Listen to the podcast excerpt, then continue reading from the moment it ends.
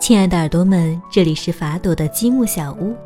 今天要带来的是童话故事《小王子》中的片段。虚荣的国王，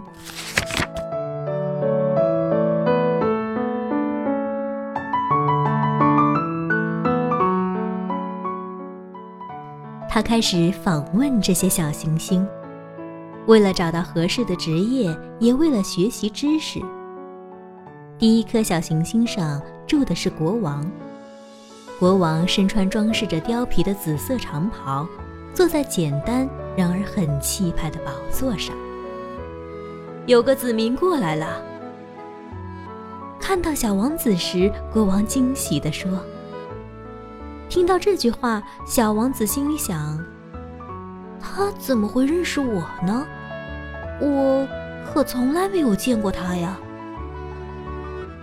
他不知道，对国王来说，世界很简单，所有人都是他的子民。走近点，让我看清楚你的样子。”国王说，他为终于当上某个人的国王而感到自豪。小王子环顾四周，想找个位子坐下，但整个星球都被豪华的貂皮长袍给盖住了。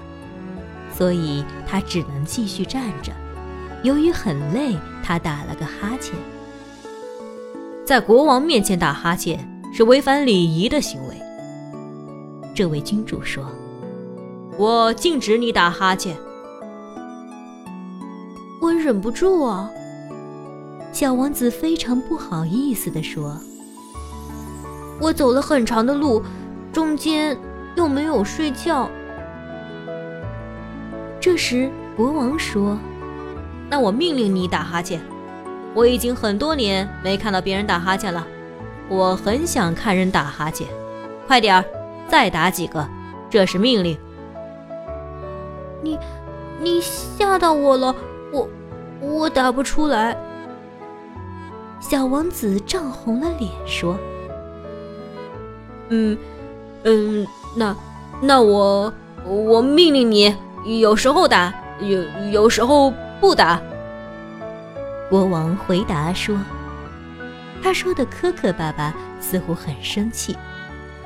因为国王最在乎的是他的权威得到尊重，他容忍不了反抗。他是个专制的君主，但他又是个非常善良的人，所以他颁布的命令总是合情合理的。如果我命令。”他常常说：“如果我命令某位将军变成海鸟，而将军并没有服从，那不是将军的错，那是我的错。”我，我可以坐下吗？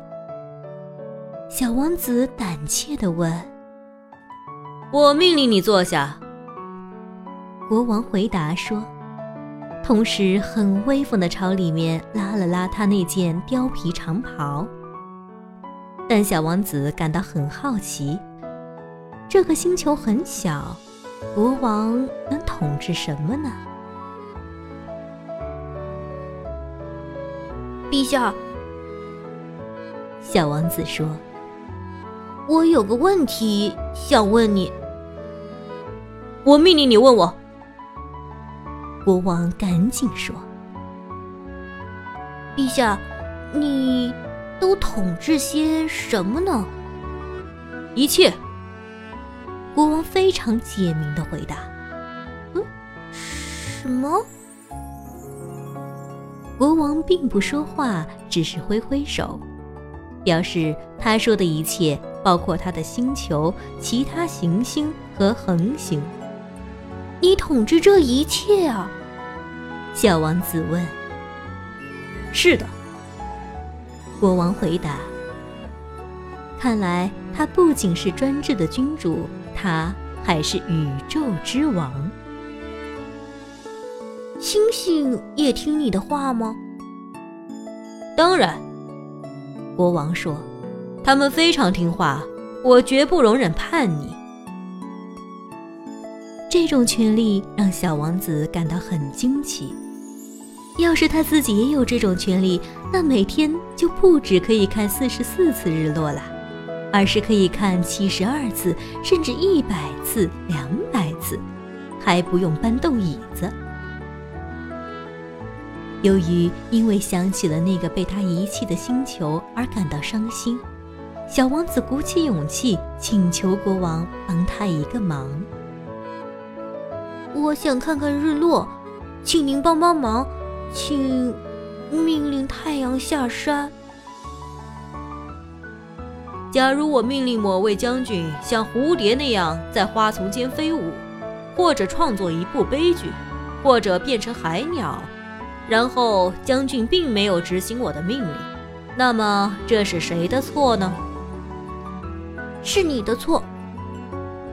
小王子坚定地说：“对呀。”你不能命令别人去做他做不到的事情，国王说。权威首先是建立在合理的基础之上的。如果你命令你的人民去跳海，他们会起来造反。我有权利要求大家服从，那是因为我的命令都是合理的。那我的日落呢？小王子提醒国王。因为他提出问题之后，从来不会忘记。你会得到你的日落，我会命令太阳落下，但我要依据科学的统治方式，等到合适的时机再下命令。那是什么时候呢？小王子问。嗯，嗯，嗯，嗯，大概是在。呃，是在，呃，今天合适的时期，大概是在七点四十分。到时候你会发现我的命令得到很好的遵守了。国王边回答边翻看一本很厚的历书。小王子打了个哈欠，他很遗憾看不到日落，然后他觉得有点无聊了。